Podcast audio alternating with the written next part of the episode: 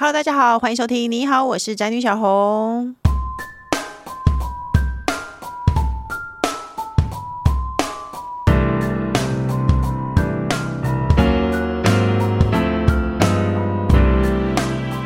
是天啊！公司新来的美眉是一九九七年生的，你的中年危机到了吗？是的，那就如如同我们今天的主题呢。前几天呢，我们做了一个调查，问出几个还在上班的朋友，因为我个人已经没有在上班了。他说呢，公司新建员工年次最小的是一九九七年，一九九七年哎，对我来说，一九九七年好像就是一九九七年是铁达尼号工程师，你知道一九九七年是铁达尼号？我不知道，不是香港回归吗？一九九七是。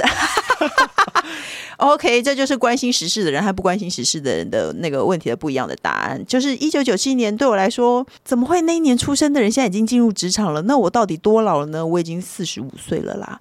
那不知不觉呢，这就是中年危机应该到来的时候，或者是早就已经到了。因为我一直觉得四十五、四十，我四十岁开始有感于什么叫中年危机，就是你家小的小，然后老的也还活着，所以你要照顾两代的人，然后你还要照顾你自己，你要拼命的打拼赚钱，因为你会非常的需要钱。这就是中年危机的来源。那呢，我们今天邀请到在职场打滚多年，出过两本畅销书，而且相信也遇到中年危机。为什么？凭什么说你也遇到中年危机？我们都来问问看好了。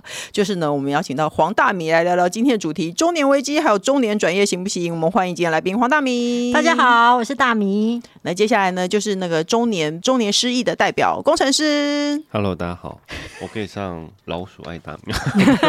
好烦哦！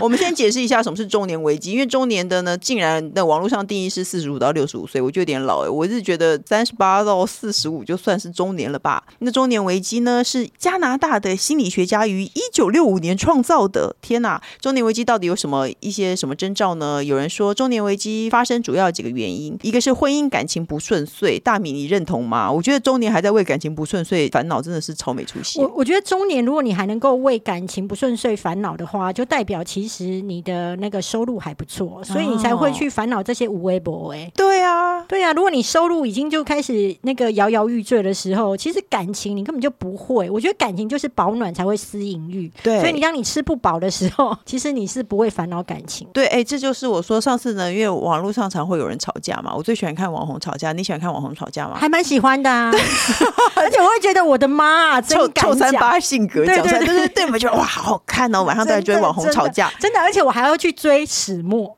对。你会去看懒人包吗？会，那就是应该很迷着迷强尼戴普嘛？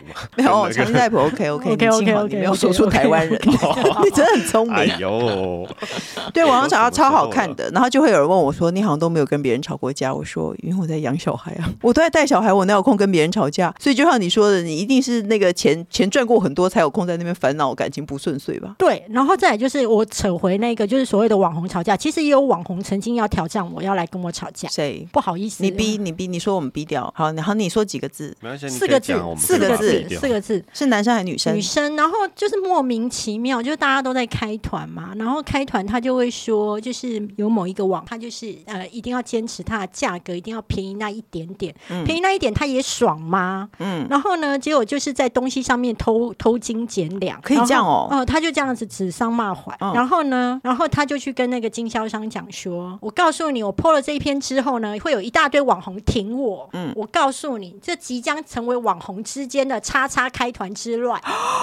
然后之后，中间的代理商在他要 po 文之前就跑来跟我预告，嗯，我就跟他说，我不会理他的，嗯，因为我觉得吵架要两个人，嗯，然后当我不理他的时候，这件事情就，嗯，反正就是对。结果他写了之后，你知道吗？还会有那种那个下面还会有留言，有人特别来标签我说是某米吗？嗯，哦，是是大叉吗？嗯。然后或者是还有人截图，然后私讯我的粉丝团说他讲的是你啊，对对，都会有这种事。然后我就跟那些私讯的那个粉丝说，我从头到尾开团只做一件事，嗯，你有买你不满意，我为了感谢你们，我全部买下来，嗯。那如果你今天买了你不满意，那我就是给你钱，那我不回答任何其他的，嗯，对啊，我觉得网红吵架就是你不要跟他吵就好了，然后你继续做你的生意就好。为什么我没有跟到这一趴？因为你没有吵嘛？我没有吵啊，然后他就在那边骂了我好久。然后现在三不五时，有时候他想到，他还是会再稍微念一下。到底是谁？我们待会第一个字是什么？我觉得他真的很无聊，他一天到晚他都要他的决策就是说他要最便宜，不是，而是我要引战之后，那是不是两边的那个粉丝就会来交战？那我就会有声量，然后就会有人又看到流量密码啦，就有人又看到，然后他就可以再开下一团，然后他业绩就会更好啊。对，所以我完全不走他这一套路，但他却是四个字的，所以我不知道是谁。四个字应该很好找啦。我们俩我们俩纠结在四个字，我们节他犯了一个错，他不应该说四个字。我们节目没有办法继续下去，因为我们一直哎，拜托四个字的太多了，好不好？我也四个字。对呀，好，然后下一个下一个，我们不要纠结，下一个下一个不要再爆料了。对，孩子离家，空巢期来临，孩子离家，对，哎，我有听过蛮多个人，就是像我们这样的人，现在很专心的在养孩子，结果孩子长大了以后，他走开了，然后你就突然觉得啊，我好像就像男人退休一样，突然之间没事做。对啊，可是问题是很多人就会走入第二个魔咒，就是会要孩子赶快生孙子，然后让自己又来瞎忙。所以我觉得人生不应该有这么多瞎忙。对啊，没错，干嘛要去管这种事情？这这题离我们太远，直接跳过。第三个说还没找到自己，对，你有听过这种事吗？很多男生到中年以后，突然我们以前出版社社长，他到中年以后突然整个收掉出版社，然后去做别的事情。我觉得还没有找到自己是男生啦，嗯、是因为他觉得他的青春已经来到了就是夕阳的余晖，然后就感觉身体也没办法回春。对，所以他就突然会觉得追梦是他可以最感觉到自己存在价值的的一个情况，所以他会觉得他这个时候只有就是丢下一切去追梦，感觉上面可以抓住他青春的尾巴，让他回光返照。但是事实上，我要规劝所有的男性或者是女性，嗯、这时候如果你想要去追梦，放下一切的话，嗯、我认为会让你的人生走入第二个地狱，因为那根本就是你不擅长的事。没错，其实我也觉得，而且我甚至觉得会这样子，会把以前的一切放下，然后去找新的，会不会实际你以前的也糟了，也没有弄好了，然后你就用这个借口说 OK，对，是掩盖，对，是掩盖，掩盖事实，对不对？没错，他就是鲁蛇嘛。对，但是，哎，可是我刚刚用我以前出版社的社长做例子，他会觉得我在说他。哦，他不会，我跟你讲，他很棒，而且你知道吗？我认识他，我受了你的影响超大。嗯，因为我当时呢，我完全知道说呢，你其实有别家出版社跟你谈，嗯，然后也给你比较好的版税，嗯，那你也都已经觉得可能是要跟这一家出版社，但是后来因为这个出版社的社长，嗯，用诚意感动你，然后你接受更低的版税，然后跟他签约。对，为什么吼？可是我觉得他把你那本书做的好好哦。对，可是为什么我我没有抢到？我其实是这种人呢。你其实很在乎 feel。对，没错了，其实是的感觉好，我会我会很在意感觉好不好？对，然后后来我就是你知道我多积极，我第一本书的时候我超想找他出的，结果他不跟你出吗？也没有，因为他后来好像去追梦。哦，对哦，那时候他就去追梦了，对，然后他就收掉了出版社。那等他收完出版社，他自己又出了一本书之后，嗯，那因为我实在是很喜欢有理想的人，嗯，所以我想搭讪他，就是想跟他采访，嗯，我告诉你，我被婉拒了，为什么？就他说他家里这时候好像有一些事情，哦、所以他不方便。嗯，所以我觉得追梦要看条件啊，嗯、像他，我觉得是有条件的人。哎、欸，你也是一个很在乎感觉的人呢。你竟然因为这样很想采访他，很想采访他，而且我跟你讲，只要 feel 对，嗯，版税不是问题，在地都没有问题，就是老娘爽就好。嗯、对，没错，没错。你笑什么？工程师笑出来？笑什么？没有没有，他可能真的有事啊。你现在再去问他，他可能就没事了。哦，真的吗？我帮你传讯息给他。那不是重点吧？我真的很爱他，因为我觉得他把小红的书真的做的超好的。就是有理想的人，他不顾一切去追梦，我觉得这也是一个中年危机的问题啦。那还有一个是健康问题，你现在有健康问题吗？我健康问题在三十几岁的时候发生，那时候心脏不舒服，嗯、然后也是让我后来决定转业。哎、欸，可是我觉得人到了一定的年纪哦，你会怎么少吃都瘦不下来。呃，对，没错，好像是有这个问题，对不对？减肥变得很难。对，我以前都不太懂，为什么一天到晚我的主管要我去做减肥的新闻？嗯、我想说，减肥不就是一个超简单的事情吗？只要一顿不吃，你该不会以为他在讽刺你吧？不是，不是，他很瘦。不是，不是，我那时候二十几岁的时候，我不知道减肥是一件多难的事情，而且我超不懂为什么减肥收视率这么高。嗯，结果后来我现在来到中年之后，我突然觉得减肥的新闻好好看哦。对啊，没错，耳哥，你健康新闻超好看的，我都会健康二点零什么的，我都会一直停下来转台看到就会看呢。以前我看我妈在看打那个什么几色果汁，我都想说哈神经病。现在我在看到那个，我就会停下来看，就是任何的健康新闻，而且我跟我朋友讨论的话题，我们以前都是要买什么，去吃什么新开店啊。我现在都会说，哎、欸，我们去哪一家做健检？大家在比赛，这家健检内容比较好，那家可是那家不割肠息肉哦，他看到以后不割哦，什么？大家大家讨论论的问题变这些耶，这是中年人对不对？对，中年人，而且中年人还有一个特色，就是你以前喜欢的偶像明星，现在都在卖保健品啊。对，没错。哎、欸，可是你知道我我最大的冲击就是梁咏琪在卖那个银发奶粉。哦，这真的蛮冲击的。对，因为我觉得谢祖武还好，因为谢祖武他本来就不是一个非常年轻的人。可是梁咏琪，耶，庾澄庆开始卖的时候，我也很惊讶啊。可是因为庾澄庆本来就有中年男子的感觉，可是对我来说，梁咏琪就是一个年轻小女孩。我知道，就一直在减法嘛。对啊，没错。然后他开始卖一些银发保健品的时候，我真的冲击好大哦。代表我们也老了。工程师，你有你的偶像做了些什么奇怪的事吗？嗯、呃，你当年很喜欢年轻人，现在变得很奇怪。没有啊，就都死了。还要，然后我们还笑哎，他说我这种悲伤的事，然后我们俩还大笑哎。很多年轻人不知道现在的事情，比方说吴马啊，或者是吴马死了，那个我也不晓得。林正英啊，林正英我知道，对啊，吴马死了我不知道，我也不晓得。哎、欸，还是他没死，我在揍他。对啊，你不要乱揍，你到底在说什么啊？你你有没有搞清楚自己在说什么？啊、我知道，我知道，我的意思说就是悲伤。我有个朋友说他，你不要在那边偷拿手机出来 Google，对，他在 Google 说吴马有没有死？吴马死了没？真的。Google 吴马死了没？好烦哦！我们两个完全不 care，然后他居然就默默拿手机，因为这是一个很严重的指控。如果人家活得好好的，你待会就要跟他道歉，好不好？哎，第二个就是吴马死因了，好不好？哦，是什么 第二个就是五五马。好，我们我们结束在五马大哥这个话题上。哎，我那天我还朋友说，他去那个洗头的时候，那个洗头店在放王心凌的歌，然后那个洗头的妹妹就说：“哇，偶尔听听老歌，觉得感觉也不错。”真的哇，我突然觉得天呐，好悲伤哦！这就是中年人的感觉吗？呃，我自己因为在那个大学工作嘛，哈、嗯，现在，然后其实我发现我认识的明星啊，对大学生而言都是谁？他是谁？对，没错。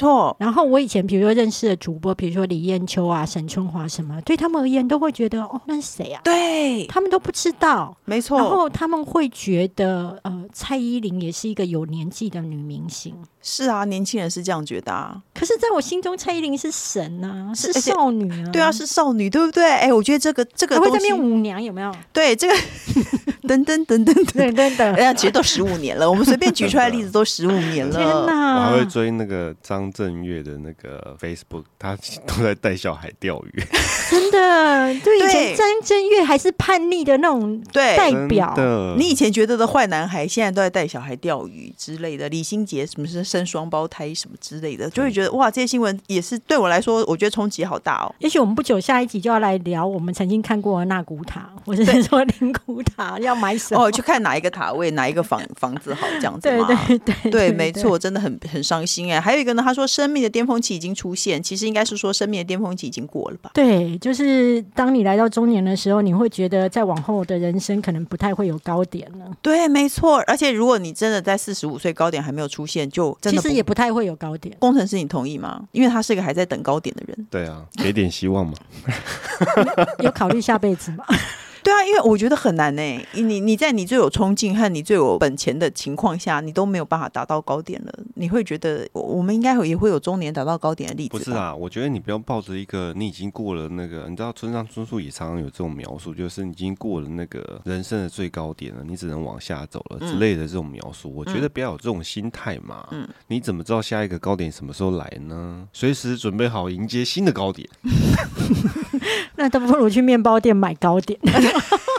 你说的很好，没有啦。我我觉得就是说，在网络世界的话，其实年纪比较不会是限制你呃高点的问题。因为我的好朋友是在五十几岁的时候才当上网红。你说淡如姐吗？没有没有，淡如姐，淡如姐是她不算啦，不是不是，淡如姐是在现在又来到人生的新高点。对啊。我另外一个朋友是在四十九岁结婚，在五十几岁的时候开粉丝团，然后现在也经营的还不错。啊。所以我觉得是谁？就是那个莎莉夫人。哦。我知道他是在五十几岁才开始开粉丝团，所以我不知道他五十几岁嘞。对啊，他是啊，他是，嗯、而且我觉得他最厉害的是四十九岁才相亲成功结婚，好赞哦！那是因为他的这个经历很值得。对，所以我会觉得是说，如果是在网络世界，就比较没有年龄限制，但是在职场上面，四十几岁以后，确、嗯、实他的中年危机是在于你的求职会变得比较困难啊。对，没错。那你赞成中年转业吗？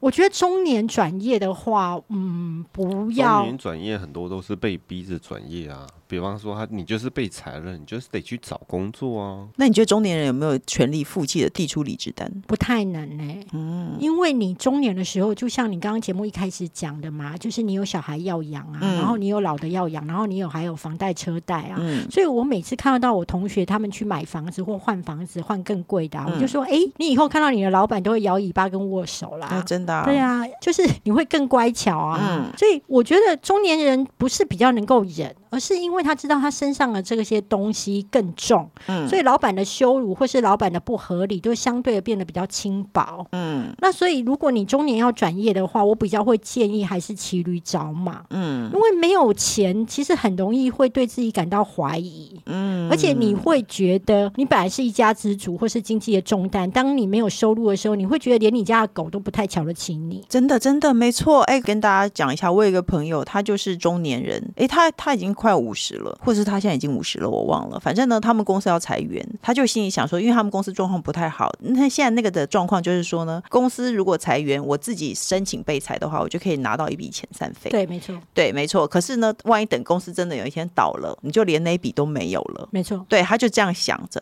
所以呢，他就自己申请自己要被裁。他那时候他已经是一个一人之下万人之上的主管了，而且其实他是一个有能力的人。然后他就觉得没关系，我我申请被裁，我休息一下子，我再找工作就好。结果他就再也没找到工作了，他就在一直在两三年间，他都没有没有办法找到工作，而且他没有放弃过找工作哦，而且他身段是很软的。可是问题是，哪一家公司敢请一个快要五十岁的总机，或者是哪一家公司敢请一个理货员快要五十岁，请一个 VP 当总机这样子？到最后他已经绝望到，他觉得没有关系，我有钱就好了。然后他就去 Seven Eleven 应征，结果竟然也没有上。Seven Eleven 不是会有一些银发族吗？嗯，他竟然也没有上，因为他有小孩，他就是不能假日排班，所以他就连这样的工作他都找不到。哎，你不觉得很很伤心吗？会很伤心啊。嗯，可是我自己会觉得，如果假设，嗯，你后来在职场上面都找不到，嗯，你的工作，嗯、那我真的觉得网络是一条救命锁。啊、你就其实就真的是开粉砖或是开部落格，然后就写下你所有的沮丧。嗯，你知道吗？人对于就是别人过得比自己不好，嗯，都是开心的。哦，每呃，就像我们其实我们在讲老公的时候，其实都在比谁的老公烂，然后心情就超。好，而且最烂的人呢还会得意说哈哈哈哈哈，我第一名。对，所以就是以前就是一群富人，他是在河边洗衣服，嗯，然后发现说我被老公揍两拳，然后他三拳，我就会相对好一点。嗯，对。那现在就是在网络世界哦，所以如果像他曾经是这么高的位置，又摔下来，现在又找不到工作，他其实就是这是非常好的素材哦。然后他要很诚恳的面对他的沮丧跟他的挫折，嗯，那我觉得他其实就可以开创出属于自己的第二春。嗯，而且那已经只要是网红，你只要红了起来之后，你等于就是自己的老板。哎、欸，可是我觉得网红要红没有那么容易耶。现在啦，因为现在网红太多了。我觉得他有一点点小技巧，因为我当初是靠一些小技巧活下来的。是什么？第一个就是说，大家都会觉得很摒弃那个旧媒体嘛。嗯。但是我觉得错了。当你是 nobody 的时候，旧媒体就是比你大。嗯。所以这个时候你要善用旧媒体。嗯。你的写的，我当时写的文章啊，我跟你一样。我都是属于很会弯下腰的。嗯，我写的文章啊，我会自己整理好那个 Word 档，下好标。嗯，然后我会是自己就是去投稿。嗯，然后请他们再导回我的粉砖的流量。哦，然后之后只要他接受我的稿子，比如说两次、三次之后，我就会跟他换赖。嗯，然后之后就去跟他聊天，了解他的上班习性，然后我就会主动喂养他稿子。哇，天哪！对，你好厉害哦！哎，开什么玩笑？你知道我超讨厌早起的人哦。嗯，我那时候。为了喂养某一个报纸，因为他们是清晨大概五点就上班了，对。然后我大概就是会抓准大概六点多给他，因为他五点多他还在慌乱，嗯嗯嗯。那我觉得六点多差不多，我会给他完稿子之后，我再去睡。睡醒了之后到九点多的时候，差不多杂志社也快要上班，嗯，我再给第二批给杂志社。因为你算是这个业界的人呐，你太了解这个动态，这是一个 know how 哎，对啊，对啊，那就大家可以做啊。而且其实我是一个非常不吝于分享，你只要去搜寻黄大米上过了 Podcast，、嗯、其实我真的有教过大家是要怎么样能够经营出这一条路。所以他有五点，然后寄稿子告诉那个人说：“我今天要去求职了，但是我又没有上。”可以，可以，可以，而且对对对对对，而且我告诉你，标题就会写说成为什么外商公司副总，嗯，五十岁之后心境转折竟然是这样，嗯，然后大家就会点进去。哦，哦，对，其实是这样子。哎，你真的是那个标题农场啊？没错，没错，没错。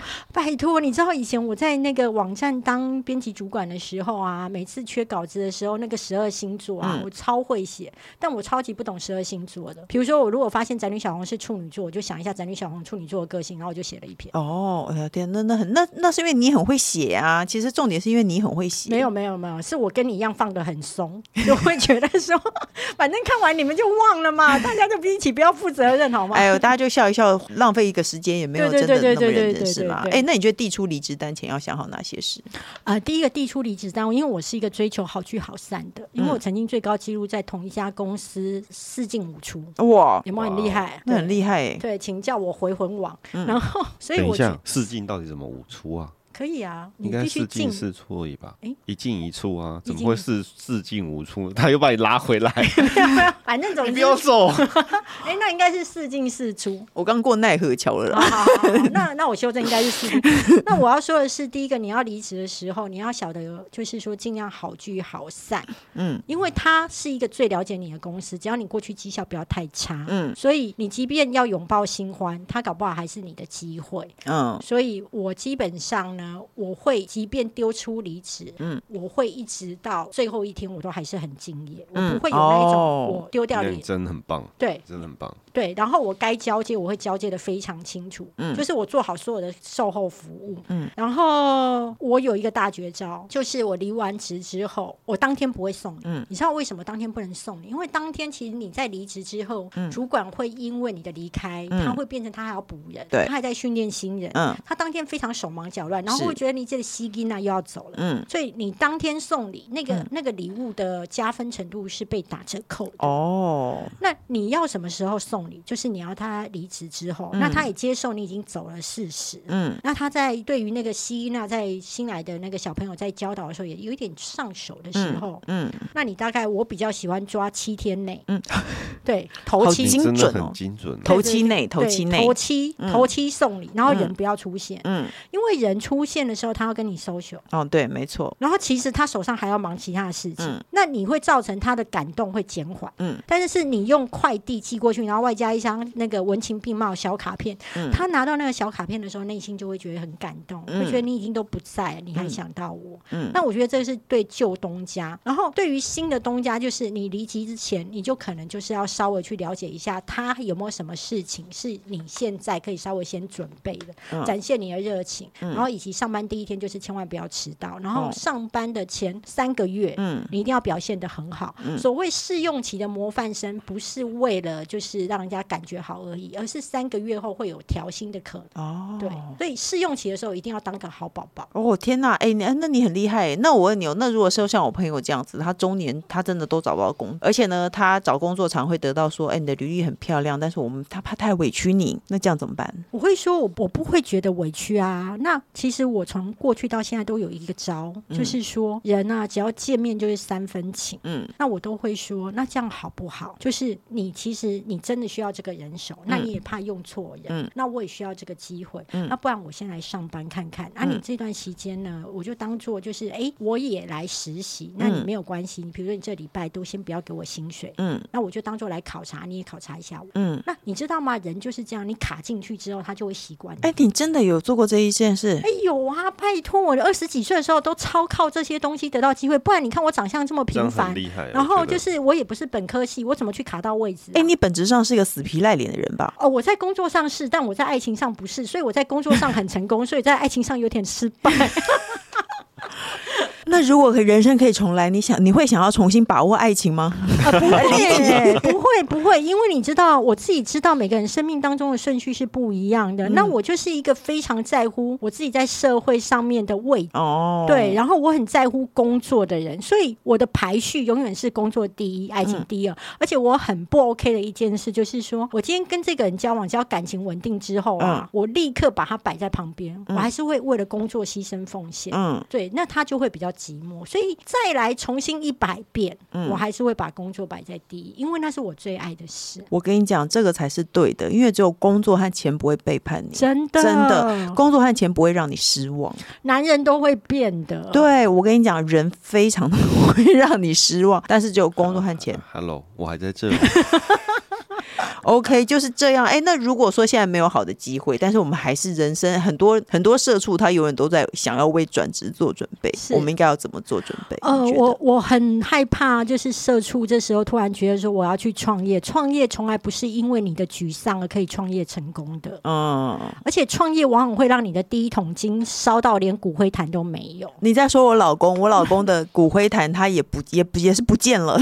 对，就是我很害怕听到别人创业。嗯，但是上班族会以为我自己只要去创业当自己的老板，他就是我可以摆脱掉现在的困顿。对，万万不可。我建议你，假设你有创业梦，嗯，那其实你在职场上面一定会有一些零星的时间，嗯，那你就是去那个相关行业，比如说打一下工，嗯，那因为你自己还有一份工作嘛，嗯、那你只是说啊，没有，我就是来杀一点时间。比如说你想开饮料店，嗯、那你就是去应征假日班几个那个工作的时间，你去观察那个行业到底是不是跟跟你想象的一样，嗯，还有你有时候看一家店生意很好，嗯、但其实它的毛利很低哦，对。那你进去之后，你才会知道，嗯，所有的真相都是你在走进去之后，你才会发现，哦，可能跟我想象的不一样，嗯。那那个时候你在调整，你不会那么慌，因为你还有一份工作，嗯。所以我认为你先去做擦边球。嗯。第二件事情，如果你假设要去做正职，那你年纪又大了，嗯。其实我觉得业务性质是非常适合你，嗯，因为业务性质呢，它底薪都很低，而且它来来去去。嗯，他比较不在意这些东西，只要你不在意那个低底薪，但是只要你先卡进去做业务，然后你又做得好的话，嗯、也许可以开出你新的路。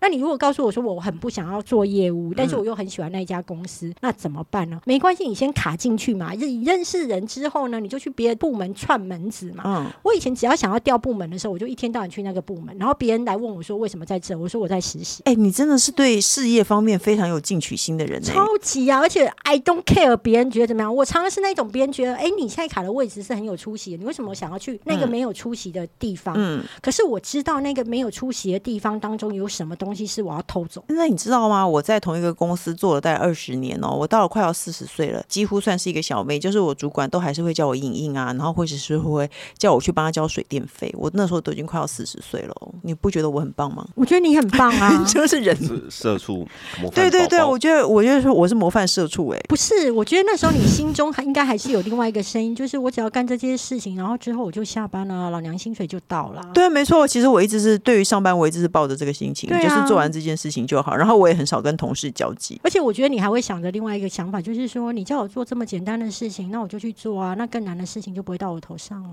也不会，他难会简单的，反正很烦人的琐碎的事情，他就会叫我做。然后我就是一个很爱接受指令的人，就是你今天叫我，就是你下指令给我，我就哦好，我就赶快去做这样子。我就觉得哇，好棒哦，模范社畜。对，然后我后我事后回想起这一切，想说幸好我后来当网红了，不然我真的超没出息。不会，就是我四十五岁了，我还在帮我的主管交水电费，大概就是这种感觉吧。可是你不觉得吗？只要当时你是开心的，你就是总裁啊。对，其实是老实说，我对于这种生活很开。我对于日复一日的，你为什么噗嗤笑？你给我解释一下。因为感觉总裁就会让人家想歪这样。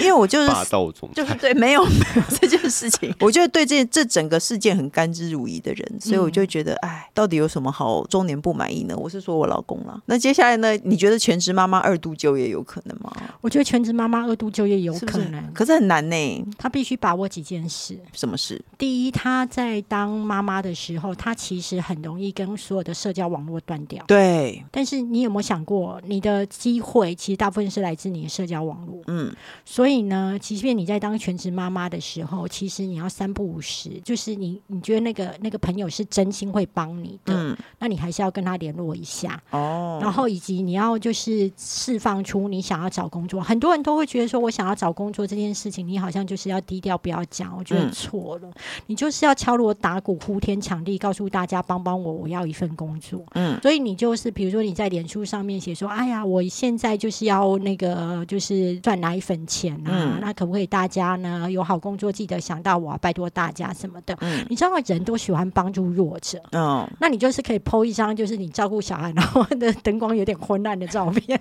你奶粉罐空了。对对对对对，就把奶粉罐拿出来，就是救救我。你你再用一个刷子把底下的奶粉都刷起来。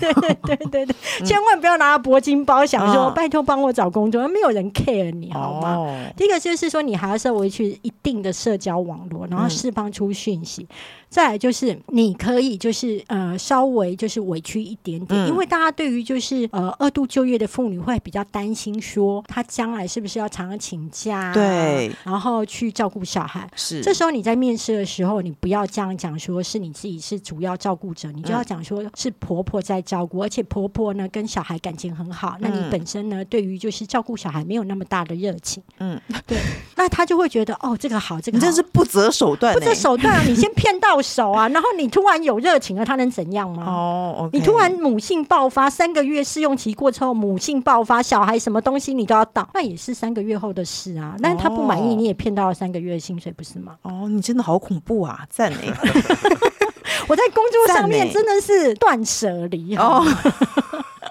这些重点还有别的重点吗？还有就是说，呃，薪资的部分，他可能会有一点说，那你愿不愿意先委屈一下？我告诉你，这时候都先说好，嗯，因为最难的是踏出第一步，嗯，当你踏好了第一步之后，你就已经不是二度就业了，你就是、哦、就是职业妇女，嗯，那职业妇女再去找工作，哦、这个时候你的薪资就比较好谈了，哦，所以第一份工作是最难的，那你先骗到第一个，嗯，然后再甩掉他，就这样，嗯，哎、嗯。欸，如果你有这个心情的话，你应该可以结婚期。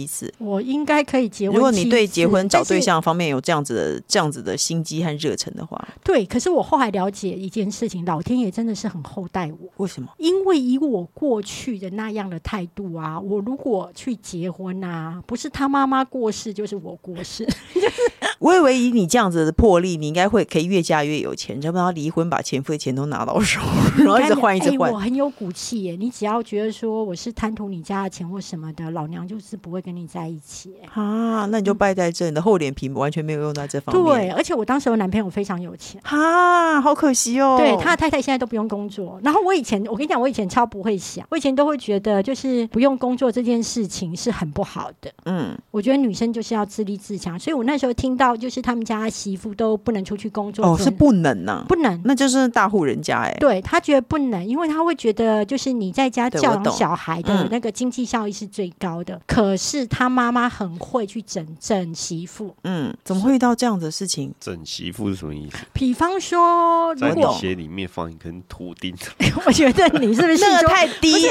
你细说台湾真的是看蛮多，对，枕头里头放一条蛇 这样吗？没有，不是，我我我我有听过整媳妇还。离题到这样，我有听过整媳妇，就是婆婆中午就一定要跟媳妇一起吃饭，就是媳妇要陪婆婆吃饭。可是呢，她可能到了当天的十一点，她会说：“哦，不用，下午我要去打牌，我要去打牌，所以你不用陪我吃饭了。”可是问题是你为什么十一点才讲？你早就知道这件事情啦。但是如果婆婆没有指令的话，媳妇就一定要等待那边中午陪婆婆吃饭。对，所以我觉得伺候婆婆这件事情我不是很厉害的，而且其实因为我是被劈腿嘛，因为我们现在要离题离这么远嘛，那、嗯哦、很好啊，这样很好啊。就是我那时候是被劈腿嘛，那反正他后来就选了那个女孩子。那那个女孩子本身的身体有一点状况，然后而且是他们公司的员工，嗯，然后他妈妈就去跟这女孩子讲说：“你要多少钱你就跟我说好了。”哇，好好赞哦！对，就他就开一张支票说：“请你离开我儿子，我给你一百万。对对对”对，没错。而且你知道我怎么知道的吗？你怎么知道？我就是去看到那女生的部落格写这些呢。你看我是不是也是很可怕的前女友？哎，那你有没有想过，万一你遇到这种事情，你要跟他说我要多少？我会走哎、欸，因为我觉得骨气很。不管你先说一个嘛，你觉得什么？因为比如说多会让人家觉得，比如说我说九百，他可能会觉得太多。可是我说一百，说不定委屈了自己。这种事要怎么开？你教他，好教大家，好好像大家都会遇到一样。快点啊，最后教一下大家一下，这种事你觉得要怎么开才好？以你这样的商业脑，我自己可能会跟他说，我不是为了你儿子的钱，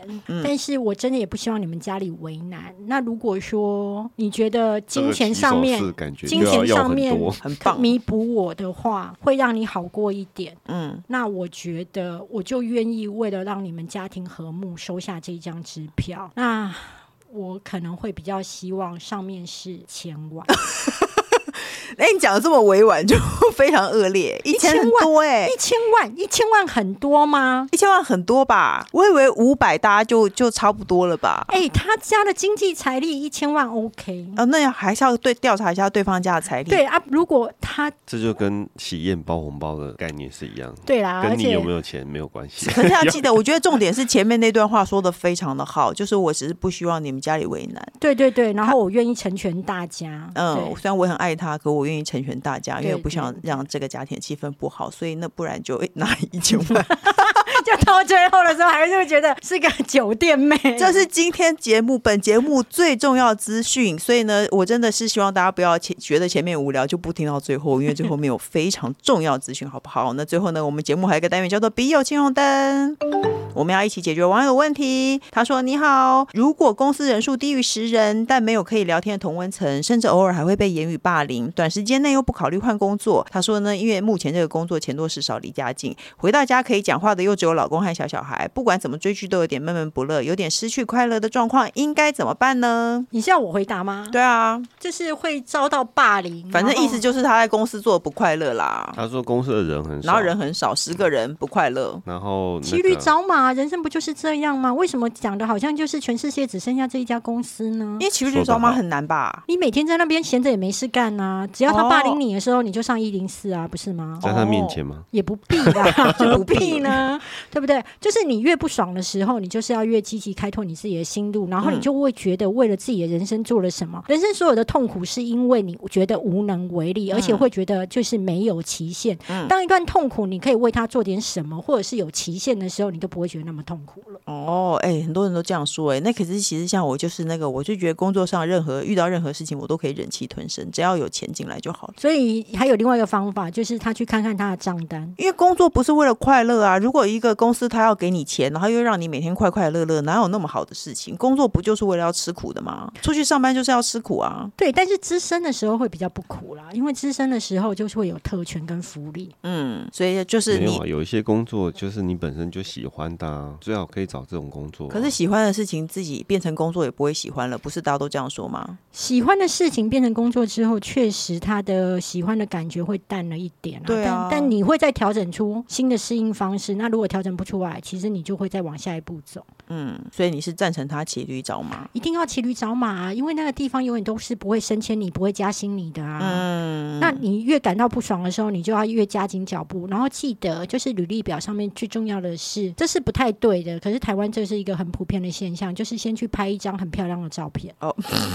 是这样吗？对呀、啊，因为你知道吗？有时候你的资历怎么样，那是另外一件事情。我第一眼看你的照片就不顺眼。哦，对，没错，人很容易有看看起来不顺眼的。感觉对啊，你没有眼缘，我怎么打那个电话？嗯，所以我觉得你就是要精修那一张照片。嗯，那你说，那我等到去面试的时候长得不一样，那那又怎么样呢？你好歹踏进去，你可以骗他了嘛？哦，你进去你就可以开始有机会。第二步用那个舌灿莲花。对，然后一定要准备故事跟笑话。其实他跟你面试的时候，其实还蛮无聊的。这时候你能够像去上电视节目一样，去准备一两个笑话或两个故事，他就会觉得天哪，我今天上班偷时间，感觉好开心哦。要讲什么笑话？随便啊，你要准备好啊啊！如果假设你对，我不懂哎，你现在讲讲一个面试笑话。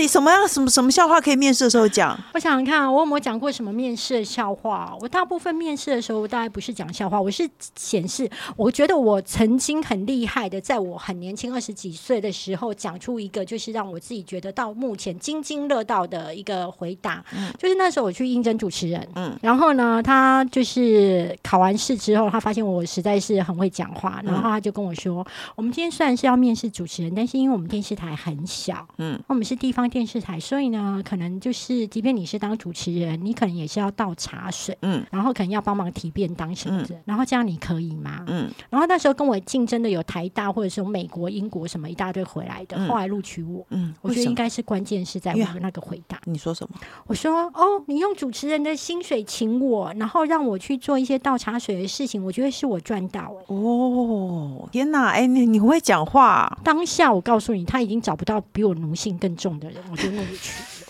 他是因为你的奴性来录取你，知道吗？没有，我觉得是一个说话的技巧。他对他觉得你说话让他非常舒服，而且台大的人可能不愿意帮人家倒水。对，所以你知道吗？条件好的人有条件好的傲气，嗯，然后条件不好的人有条件不好的奴性，所以你要善用你的特质。